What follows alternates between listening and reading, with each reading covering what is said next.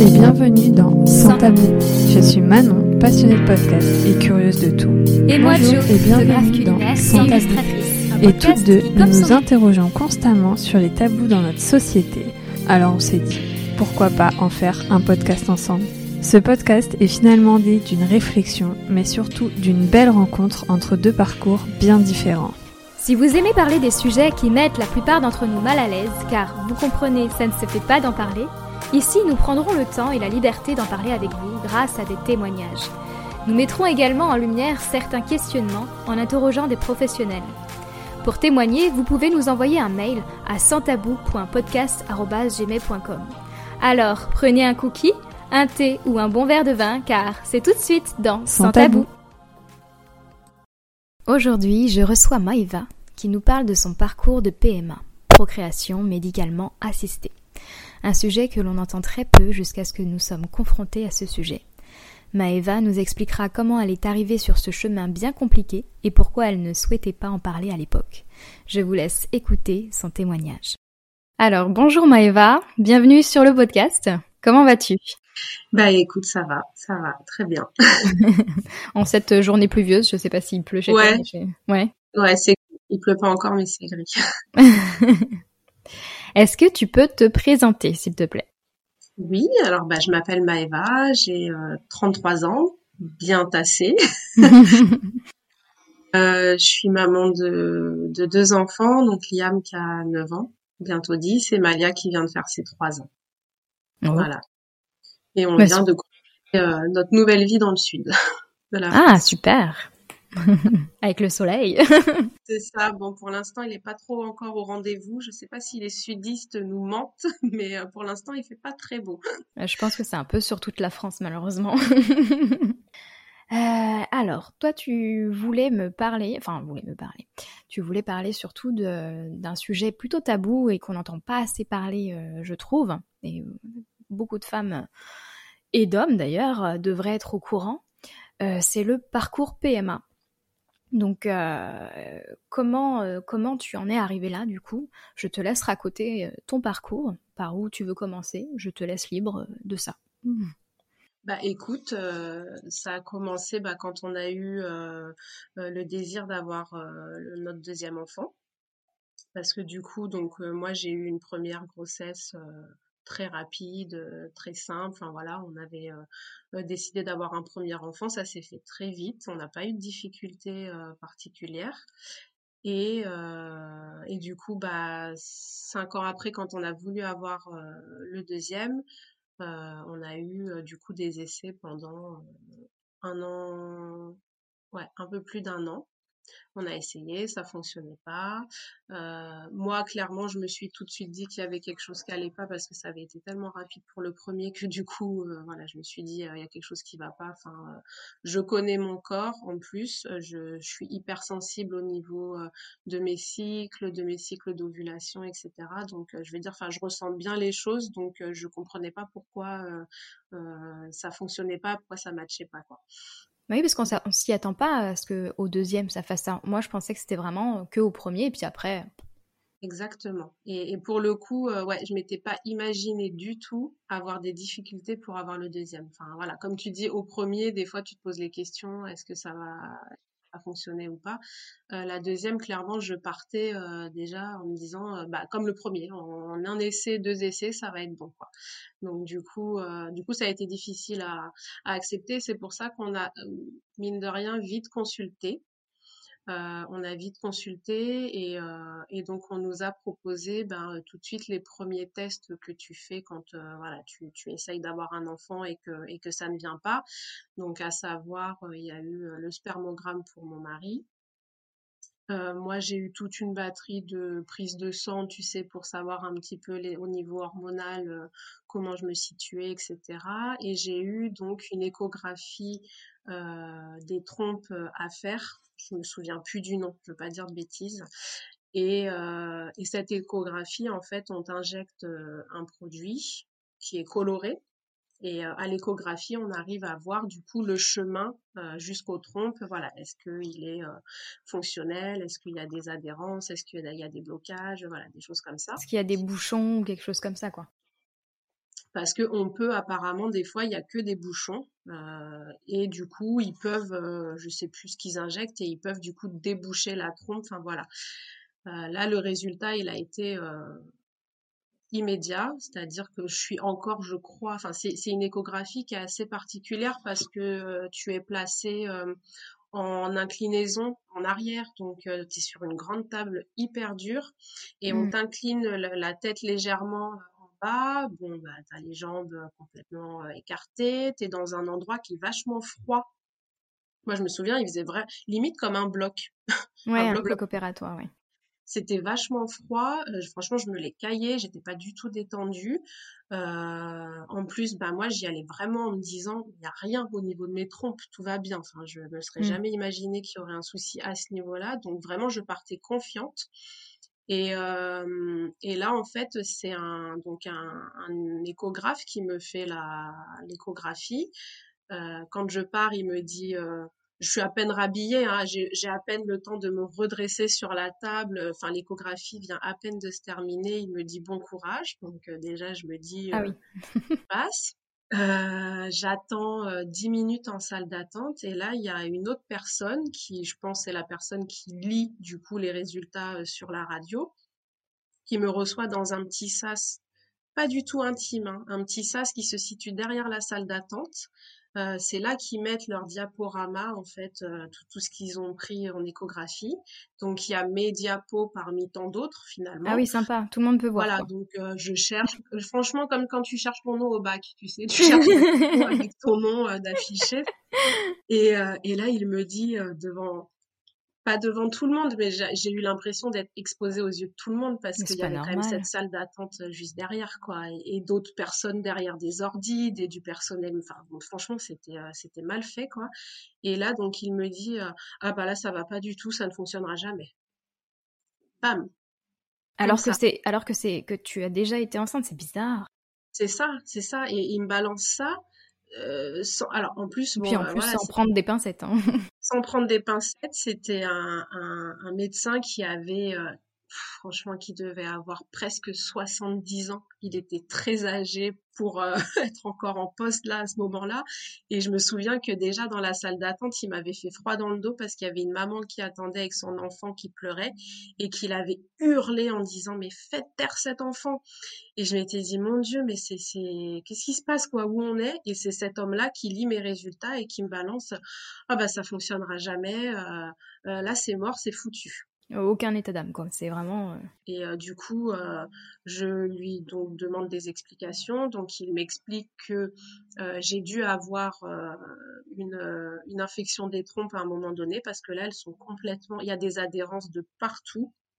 Elles ont été infectées plus, plus, plus, et que bah, le chemin par les trompes jusqu'à l'utérus ne se fera jamais. Donc, même si il y a fécondation, il y a tout ce que tu veux, euh, bah, l'œuf n'ira jamais juste se loger jusqu'à mmh. l'utérus. Voilà. Donc, euh, il m'explique que il y a plusieurs options, que soit je peux me faire opérer pour enlever ces fameuses adhérences et faciliter le trajet, mais qu'il y a peu de chances que ça fonctionne, soit qu'il faut que je me fasse que je fasse une ablation des trompes, ah et dans ce cas-là que j'ai recours à la fécondation in vitro. Voilà, franchement, je te le dis comme ça, mais il me l'a dit de façon euh, beaucoup plus euh, brutale, avec des mots que je ne comprenais pas. Donc moi, je suis repartie du, cabinet avec mon mari en mode, euh, bah j'aurai jamais de deuxième enfant, c'est foutu, enfin terminé quoi. Mmh. Donc donc je rentre, je rentre et tout, et puis bon après je demande une consultation avec mon, mon gynécologue de l'époque, bah, du coup pour lui expliquer les résultats, etc. Et là, pareil, j'ai affaire encore à, à mon gynéco qui, euh, qui, euh, comment, enfin moi je l'ai, vécu. Excuse-moi, tu y vas toute seule euh? Oui, au gynéco, oui. oui d'accord.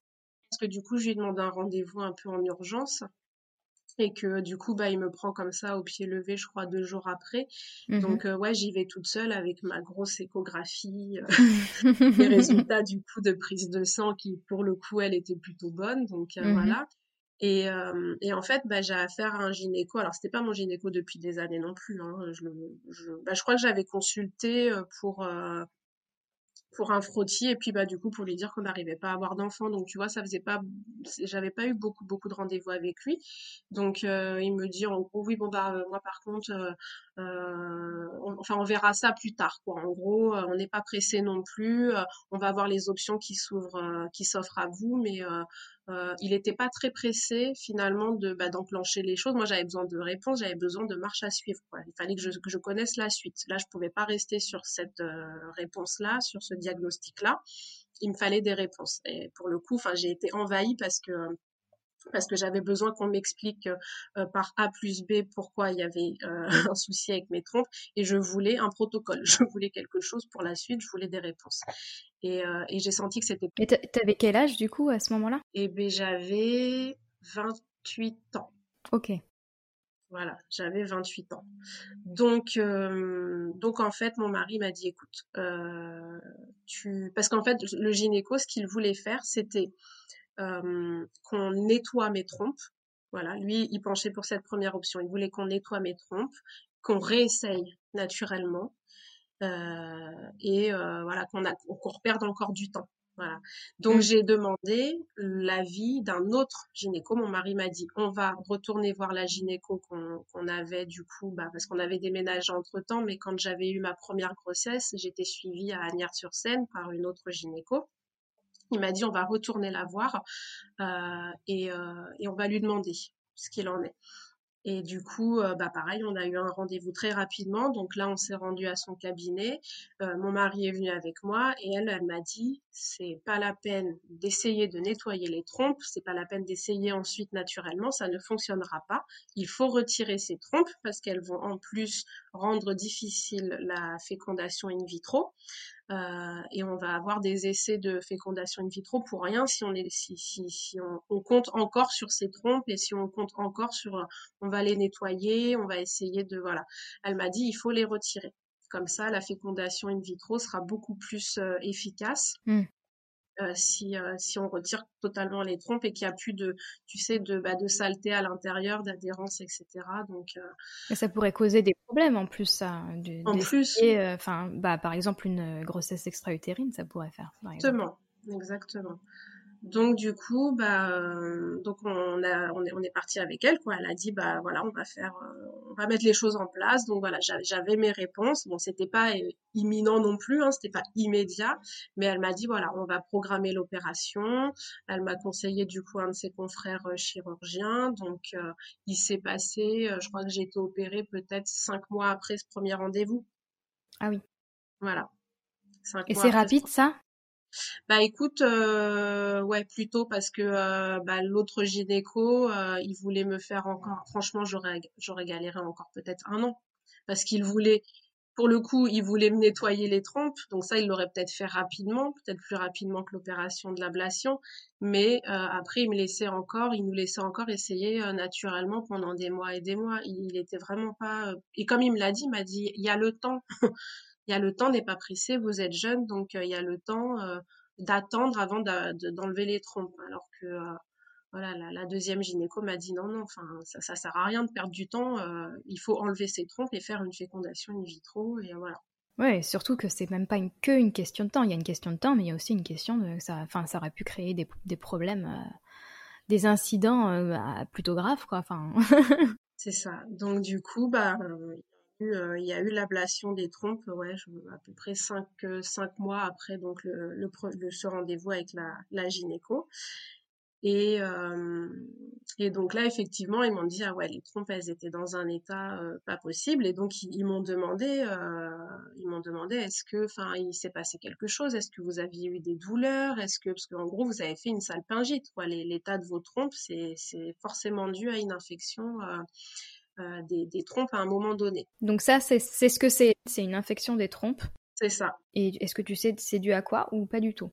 Bah, en fait, ce qui s'est passé, c'est que euh, on retourne en, en, arrière, mais on retourne euh, trois ans en arrière, si je dis pas de bêtises, deux ans en arrière, où en fait j'ai posé un stérilet comme ça, parce que moi je prends des décisions comme ça d'un coup.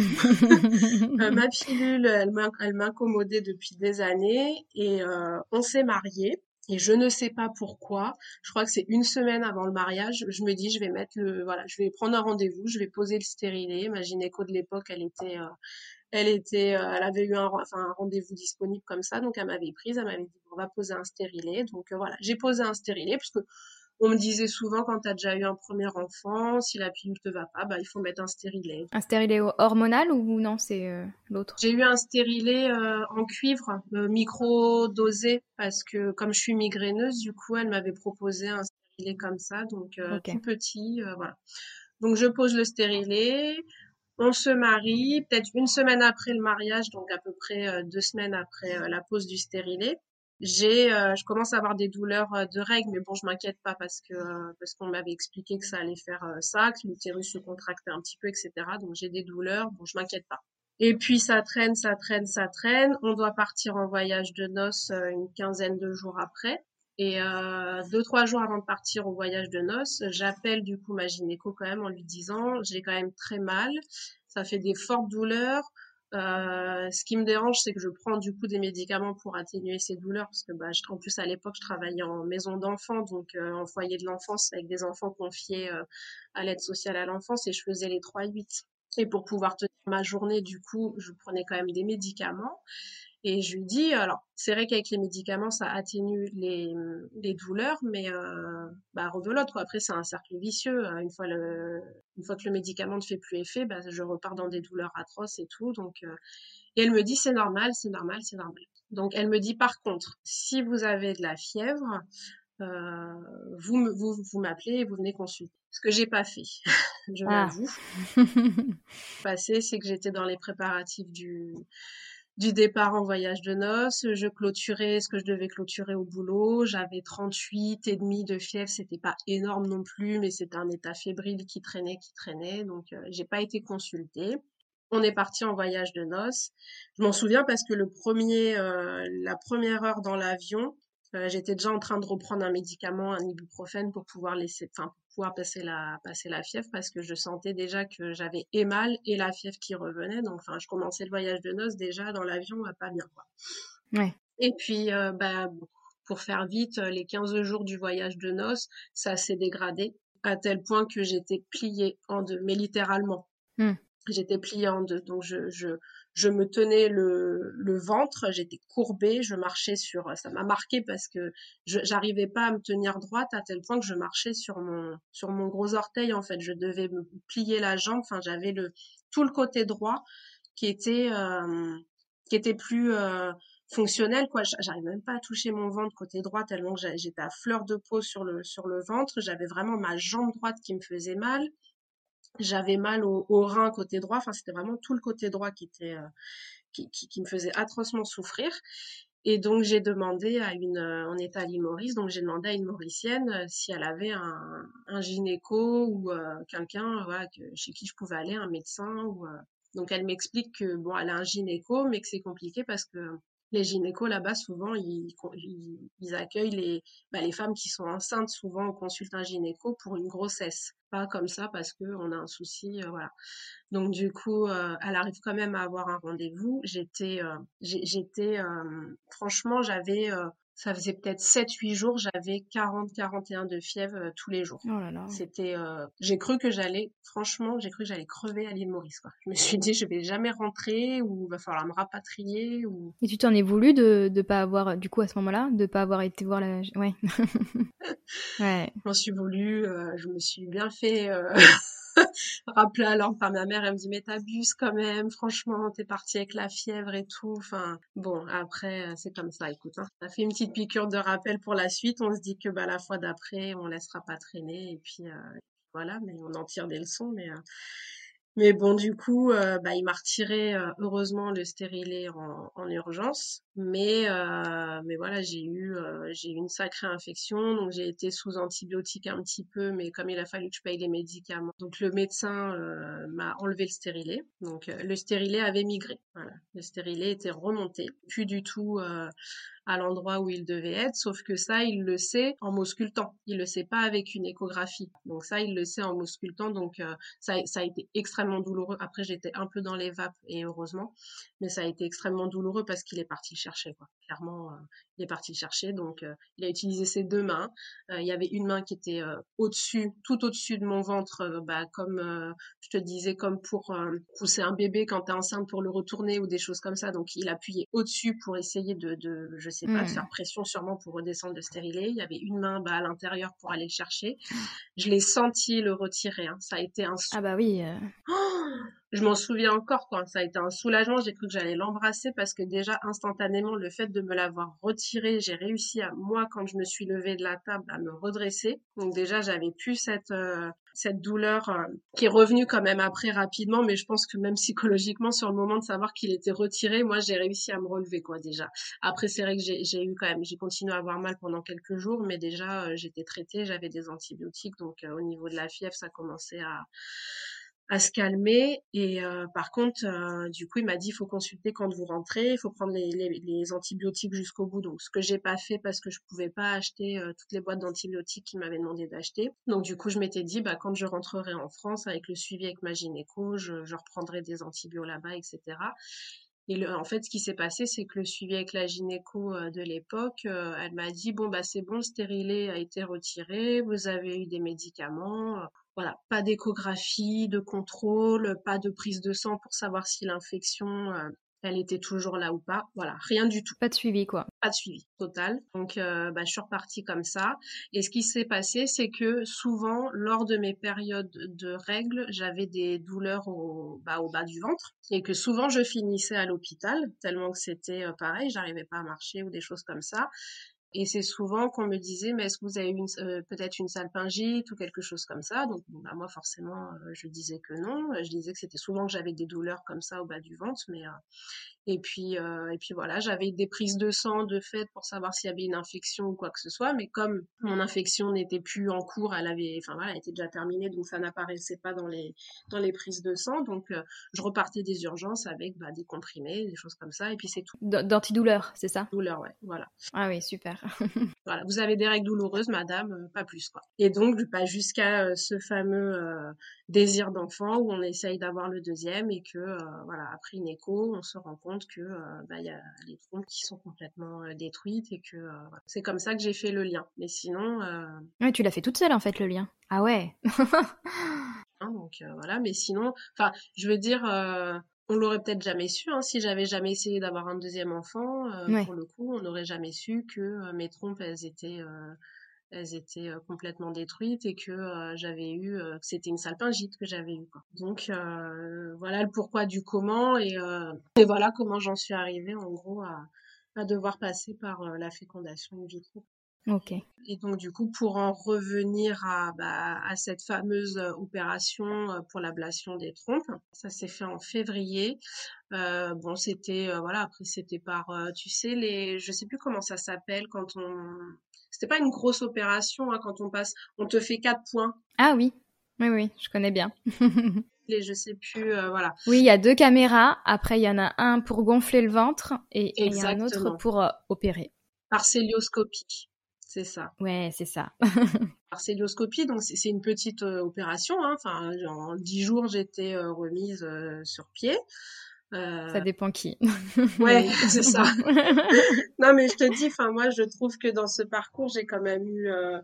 j'ai quand même eu beaucoup de chance. Enfin, tu vois, je, je me dis que euh, ça, ça a été difficile euh, psychiquement, mais euh, je, je sais pas, j'arrive pas en, en garder quelque chose de négatif ou à me dire, je suis jamais plainte. Enfin, tu vois, je l'ai pas, je l'ai pas subi.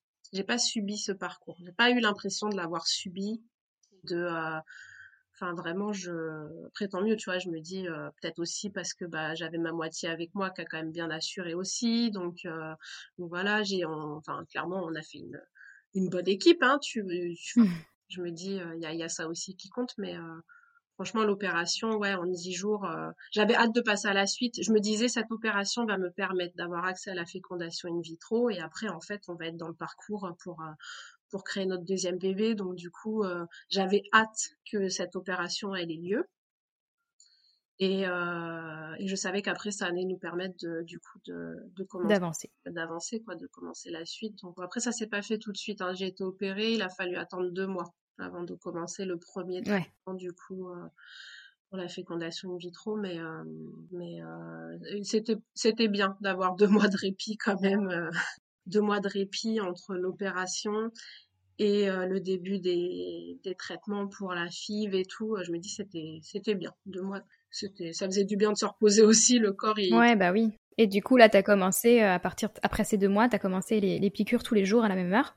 C'est ça. Alors en plus, moi, j'étais dans un protocole d'essai parce que j'étais jeune. Enfin, tu vois, euh, le service de PMA où j'allais, enfin, pour le coup, euh, euh, cette grande salle d'attente où, du coup, bah, tout le monde se regarde un peu. On est un peu tous là pour le même souci. Donc, il y a plusieurs niveaux dans l'infertilité, mais franchement, c'est vrai que les couples autour de moi, ils n'avaient pas le même âge que nous. C'est vrai que j'étais la petite jeune et du coup on m'a proposé un protocole d'essai parce que je rentrais dans les dans les caractéristiques donc je crois que c'était pour les moins de 30 ans. Euh, en plus j'étais bah du coup euh, euh, d'origine antillaise donc je crois qu'il y avait aussi quelque chose pour les femmes afro antillaises etc. Enfin ils avaient besoin de j'étais dans un protocole médical d'essai quoi donc donc j'avais des piqûres j'avais une piqûre en plus par jour à faire. Donc j'avais deux piqûres par jour, donc euh, c'était toujours à ah la même heure. Il fallait que je change de cuisse euh, tous les jours. Pour, les, pour chaque. C'est ça. Donc euh, au départ, c'est une infirmière qui vient t'expliquer un petit peu comment procéder. Et puis bon bah après tu te les fais toute seule. Donc bon moi c'était mon ah oui.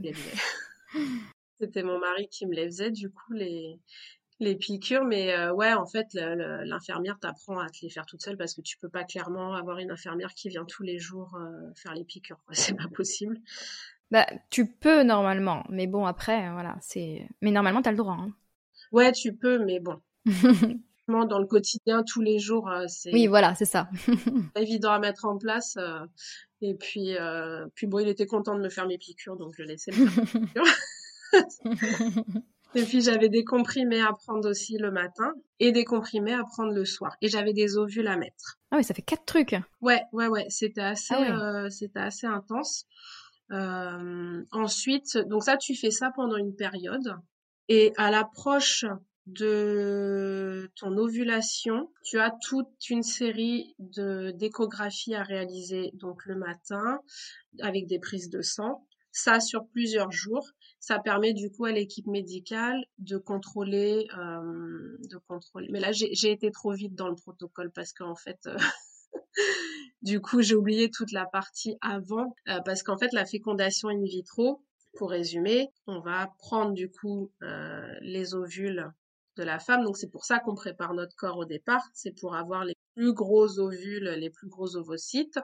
Et en fait, on va les ponctionner. C'est ça la différence du coup avec l'insémination artificielle ou l'insémination artificielle. On prépare le corps de la femme pour qu'elle reçoive directement les meilleurs spermatozoïdes qu'on va injecter directement dans son corps. Mais du coup, la fécondation in vitro, comme on peut pas le faire dans le corps de la femme, cette étape-là, du coup, on va recueillir donc le sperme du papa.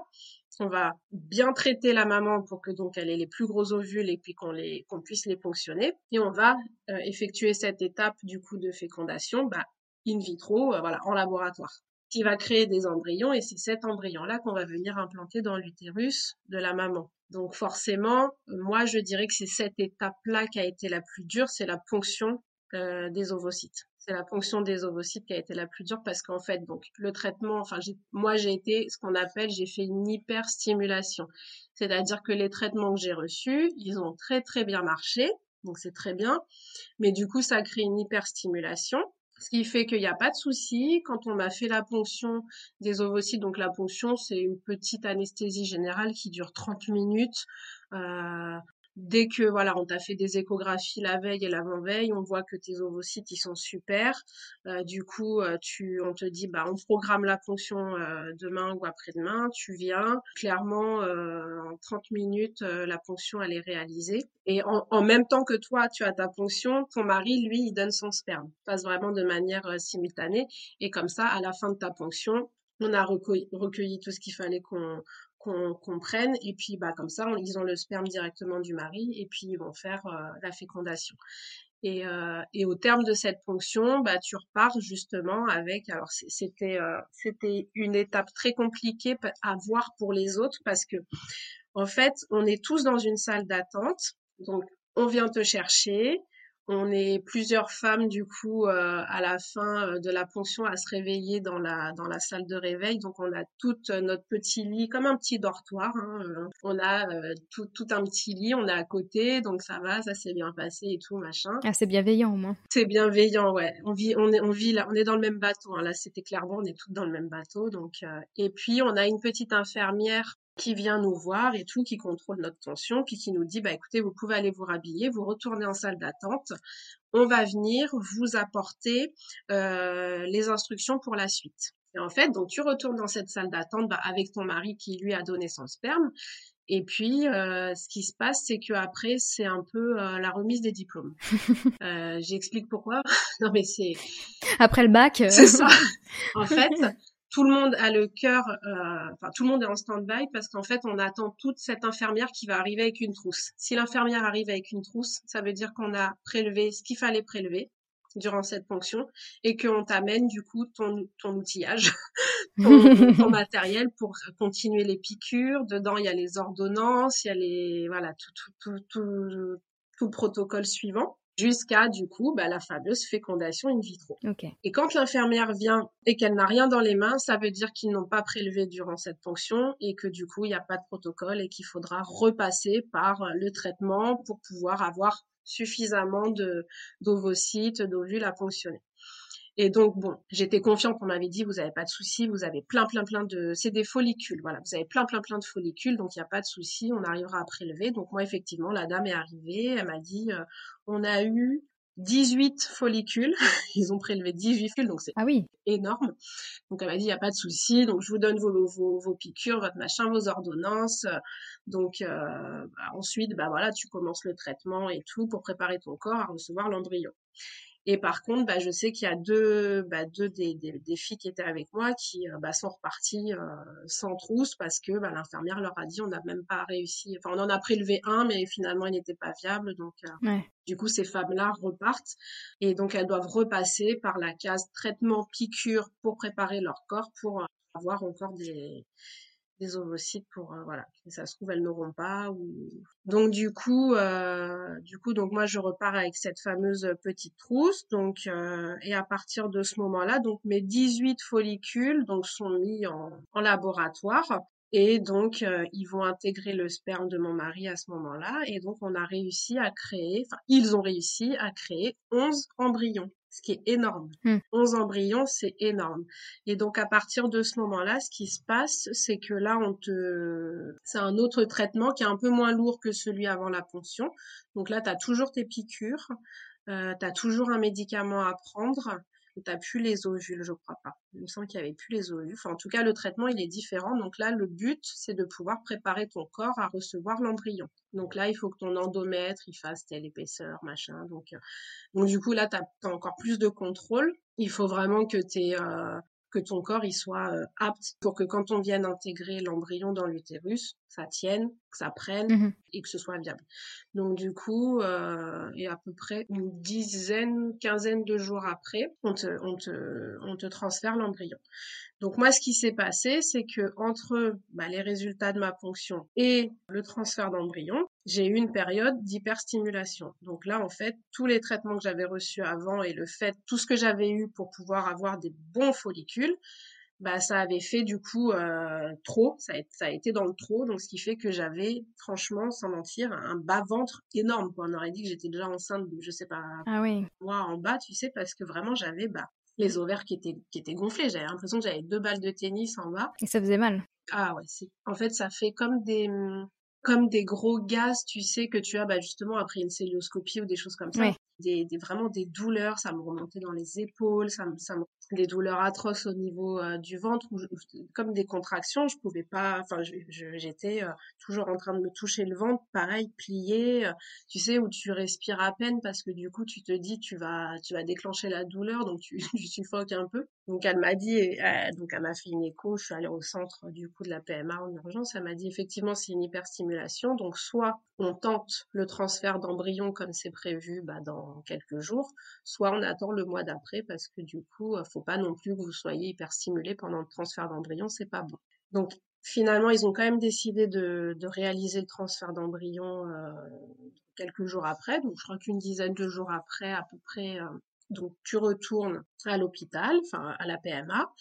Et donc là, en fait, euh, tu as une petite cérémonie Franchement, ça fait un peu cérémonial, quoi. C'est vraiment, euh, elle te demande quelle musique tu veux mettre. Euh, enfin, c'est vraiment euh, tout pour te mettre à l'aise et tout. Donc, on a choisi une musique avec mon mari. Tu te retrouves dans une pièce, une pièce médicalisée qui donne accès à la partie laboratoire. Donc là, en fait, on voit, est un écran qui te, qui te, qui te montre tout ce qui se passe dans le laboratoire. Donc, ils épellent bien ton nom, le nom de ton mari, etc., ta date de naissance pour pas se gourer et tout. Et mmh donc, tu as la personne du laboratoire qui, euh, qui fait passer l'embryon. Enfin voilà, du coup, il y a tout un chemin et qui arrive jusqu'à la personne qui doit implanter l'embryon. Donc, c'est dans un petit tube. C'est une aiguille que l'on te, que l'on vient te, bah, t'insérer jusqu'à l'utérus et hop, ils appuient et tu vois du coup à l'écran l'embryon qui passe et puis qui va dans ton utérus. Ah, c'est marrant. Ah ouais, c'est. Euh... Et t'es endormi ou pas du tout? Ah non, non, pas du tout. Non, tu vois tout. Tu vois tout. Ok. Tu vois tout. Donc du coup, ça, ça, ça dure 5 euh, minutes. Hein. Ah ok. Le temps de la chanson, quoi. Ça dure euh, vraiment 5 minutes, le temps de la musique. Et puis, euh... et puis bah après, tu repars et tu attends. Et 10 jours après, tu dois faire une prise de sang pour savoir si ton taux, du coup, permet de dire si t'es enceinte ou pas. Donc nous, ça n'a pas fonctionné la première fois. Donc dix jours après, j'ai fait la prise de sang et du coup, j'étais pas enceinte. Donc ensuite, tu attends encore un mois pour te reposer quand même. Donc tu laisses passer un cycle voilà pour te reposer et ensuite tu recommences donc euh, le traitement. Mais euh, moi étant donné que j'avais beaucoup d'embryons et que là on en avait utilisé qu'un, du coup moi j'ai pas eu besoin de repasser par euh, la ponction la ponction des, des, des, ovocytes et tout, j'ai pas eu besoin de repasser par là. Moi, du coup, j'ai juste re-eu le traitement pour repréparer mon corps à recevoir, du coup, bah, un deuxième embryon. Et cette fois-ci, c'est euh, c'est un embryon qui a été congelé. Mmh. Le premier que j'ai eu, c'était un embryon frais, c'était celui que j'avais eu, du coup, euh, voilà.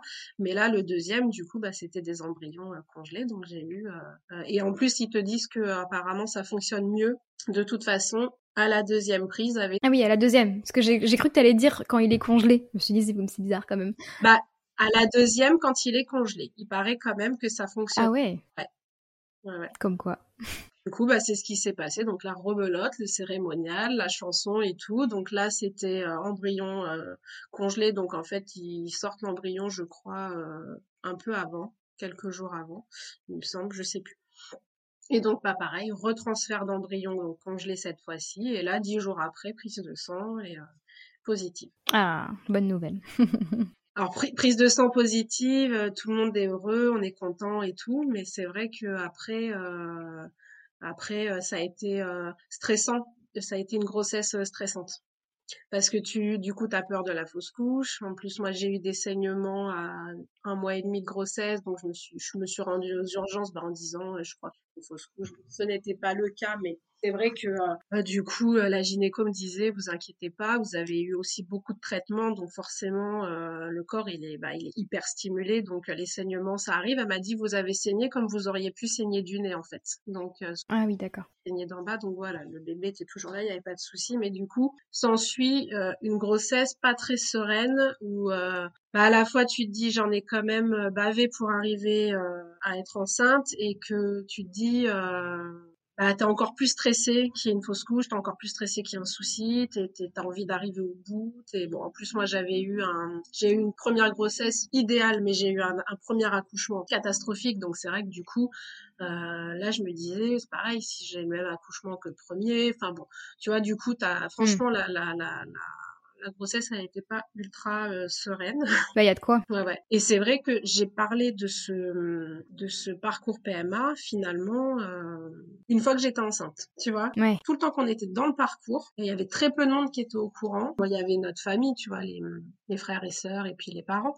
Mais au niveau des amis, on n'a pas, euh, on s'est pas confié là-dessus. On n'a pas, on essaye d'avoir un deuxième enfant, on a un peu de difficultés, mais franchement, on n'est jamais rentré dans le détail vraiment de. Et pourquoi? Je, je peux même pas euh, te dire. Euh, bon, moi, je pense que quelque part, on se disait, c'est pas la honte. Euh, c'est pas, je pense pas que ce soit la honte, mais tu sais, c'est quand même un sujet qui est qui est intime et tu te dis faire un bébé, c'est simple, tu vois. Enfin, normalement, c'est censé être le truc le, plus simple, naturel et voilà. Et en fait, c'était aussi en plus, on avait beaucoup de monde, qui, enfin, beaucoup d'amis autour de nous qui euh, tombaient enceintes et tout. Donc, ça se passe toujours comme ça, généralement. Quand toi, tu essayes d'avoir un enfant et tu n'y arrives pas, tu peux être sûr que tout le monde autour de toi commence à tomber enceinte et du coup, ça suscite aussi des choses en toi. Donc, euh, mais je sais pas, je pense qu'on avait peut-être aussi envie de vivre ça tous les deux, comme on l'aurait mmh vécu tous les deux euh, naturellement si ça, si ça s'était passé euh, simplement. Donc, je pense qu'on avait envie de garder ça pour nous.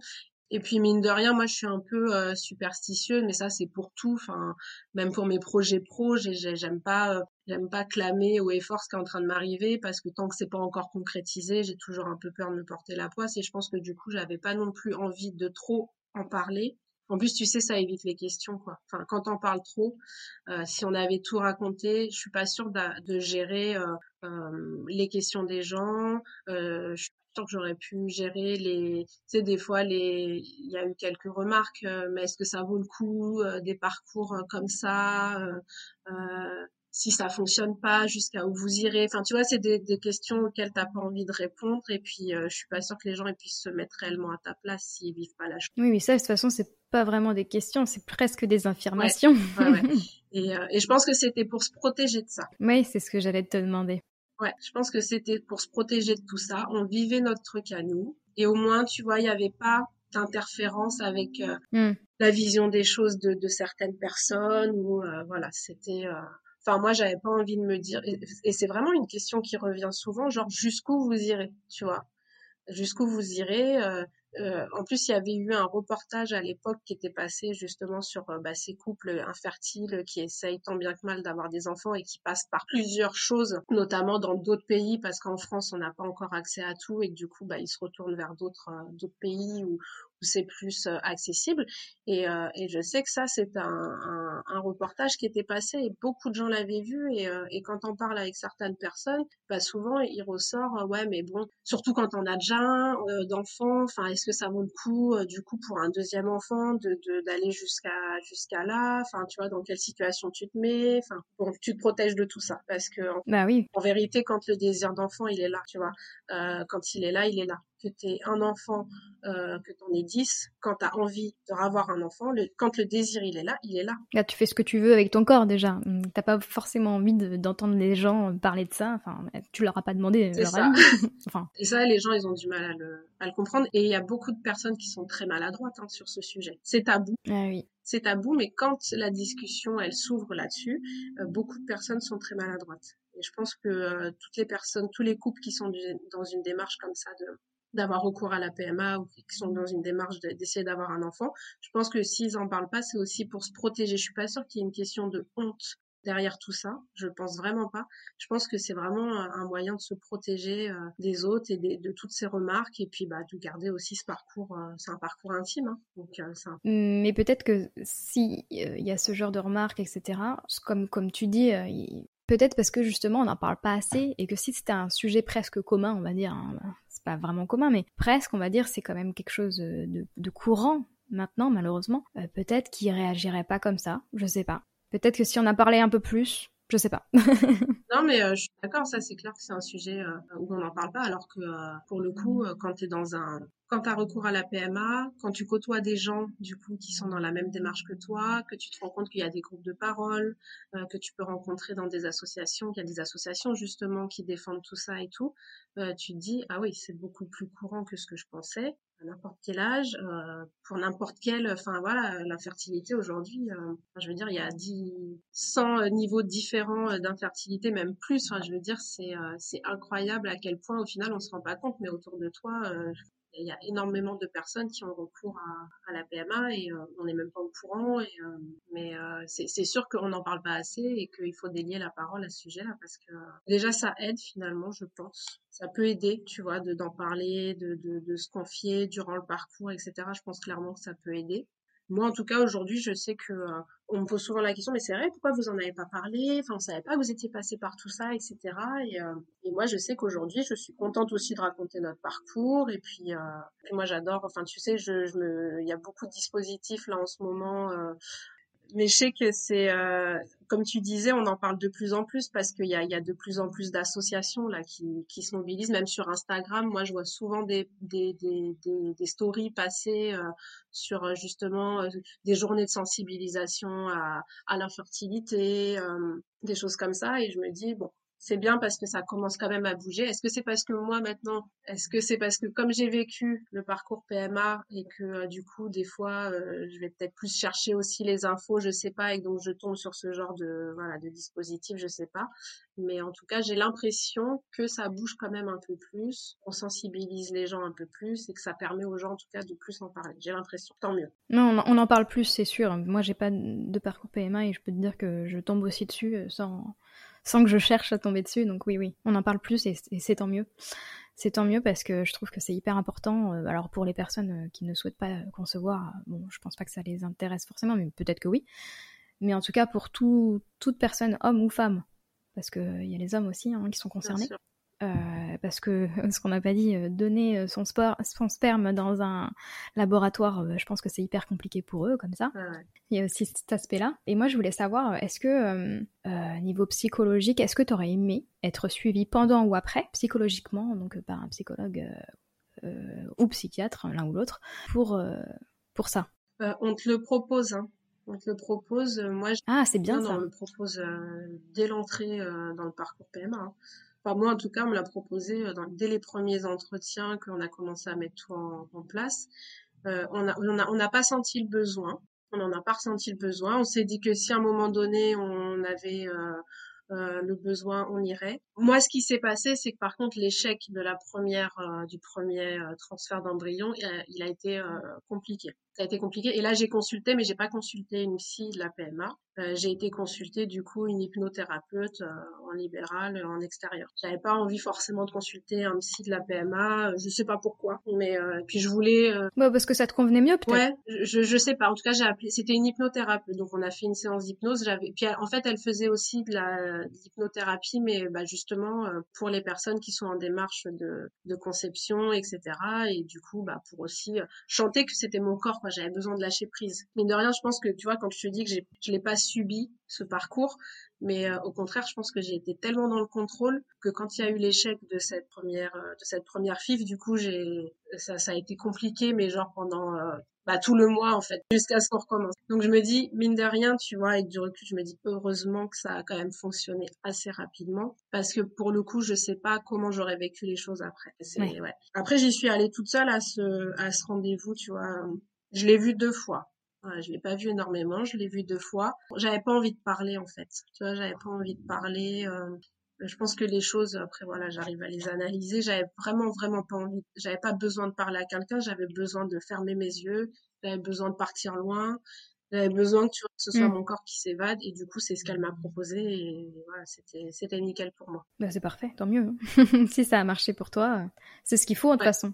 Trouver le moyen euh, de, de, se libérer, que ce soit par la parole ou par euh, l'hypnothérapie. Après il y a d'autres euh, façons aussi différentes. Le sport par exemple.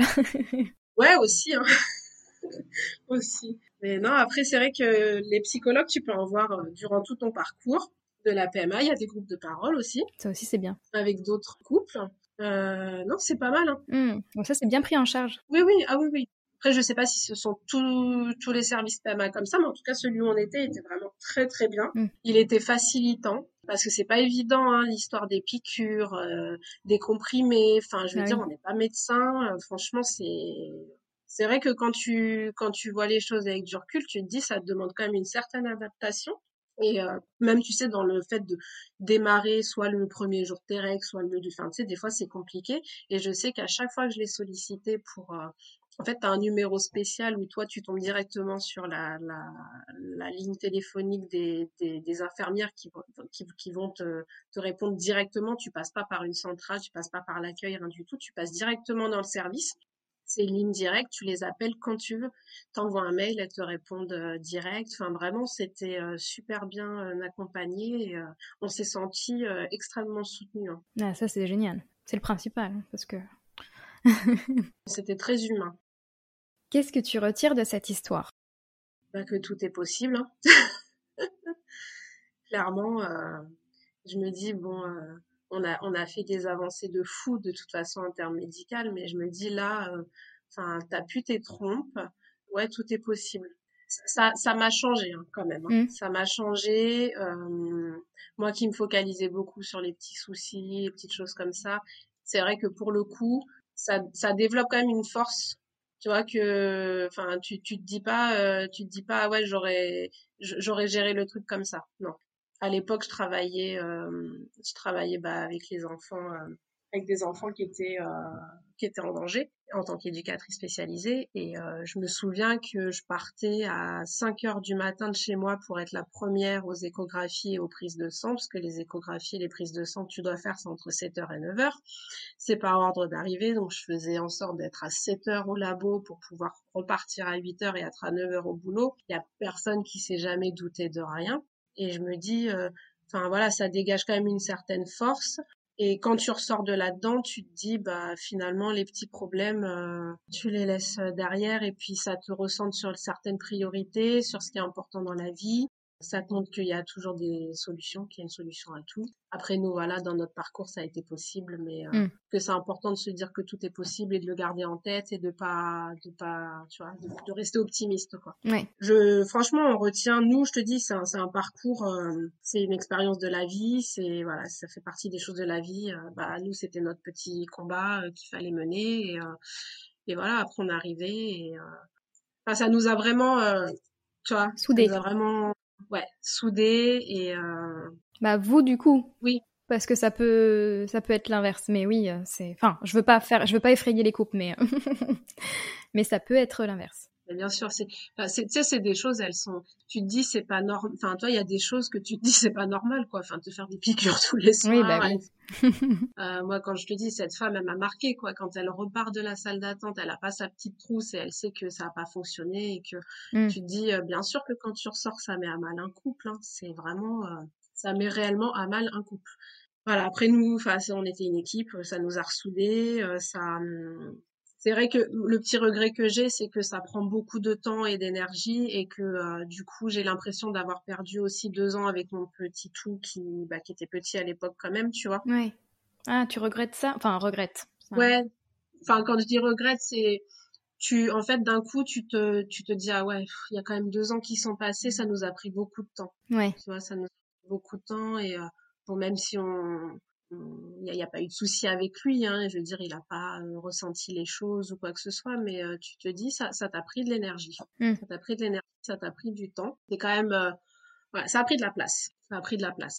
Mais bon, après, c'est que du positif. petit crapaud, elle est là, elle a trois ans aujourd'hui. Donc, bah, c'est cool. Tant mieux. Bah ouais. Et qu'est-ce que tu conseillerais à quelqu'un qui vivrait, qui serait en train de le, le, le vivre qui n'est pas encore, euh, voilà, que cette personne-là n'est pas encore enceinte, ou sa compagne, si c'est un homme, n'est pas encore enceinte. Bah, de de pas s'isoler, en tout cas, de pas se replier sur soi si à un moment donné on sent que voilà qu'on se renferme et que de ne pas s'isoler, d'en parler. Euh, je sais que pour en avoir discuté avec des femmes qui sont euh, dans le parcours, ce qui est le plus dur aussi pour elles, c'est de justement le fait de pas en parler mais d'être confrontée tous les jours à des annonces de grossesse autour d'elles c'est vraiment euh, ça c'est un truc euh, particulier hein, pour le coup et que les gens souvent bah ils vont te prendre pour euh, voilà une jalouse une envieuse ou des choses comme ça mais parce que ça va plus loin que ça. Donc c'est vraiment de ne pas s'isoler d'en parler de, rester optimiste de toujours y croire. Franchement c'est c'est le truc que je dirais c'est de de toujours y croire. Le parcours il est long franchement, il en vaut la peine et, euh, et euh, les gens, ils en ressortent que plus fort, hein, mm. sincèrement. Bah, c'est beau. je pense que je vais, je vais retenir euh, cette phrase, toujours y croire. Je pense que c'est pas mal. ouais. Ouais, ouais. eh bien, merci beaucoup pour ce témoignage, hein, vraiment. C'était très enrichissant. Et j'espère que ça va pouvoir aider d'autres couples qui sont en ce moment dans ce parcours, par exemple, ou qui vont peut-être être dans ce parcours. Donc merci beaucoup et je te dis à À bientôt. À bientôt. Et voilà pour le témoignage de Maïva, qui se termine sur une note d'espoir. Toujours y croire. Merci d'avoir écouté l'épisode jusqu'au bout, j'espère qu'il vous a plu. Si vous aimez le podcast, n'hésitez pas à nous mettre 5 étoiles sur votre plateforme d'écoute et à partager ce podcast le plus possible. Cela nous permettra de nous faire connaître et de pouvoir libérer les paroles. Retrouvez-nous sur notre site internet sans tabou-du milieu podcast.com et sur Instagram at sans-du-bas tabou-du-bas ou bien par mail à info sans tabou-du milieu podcast.com si vous souhaitez témoigner ou tout simplement papoter avec Manon et moi. À très vite et surtout soyez sans tabou.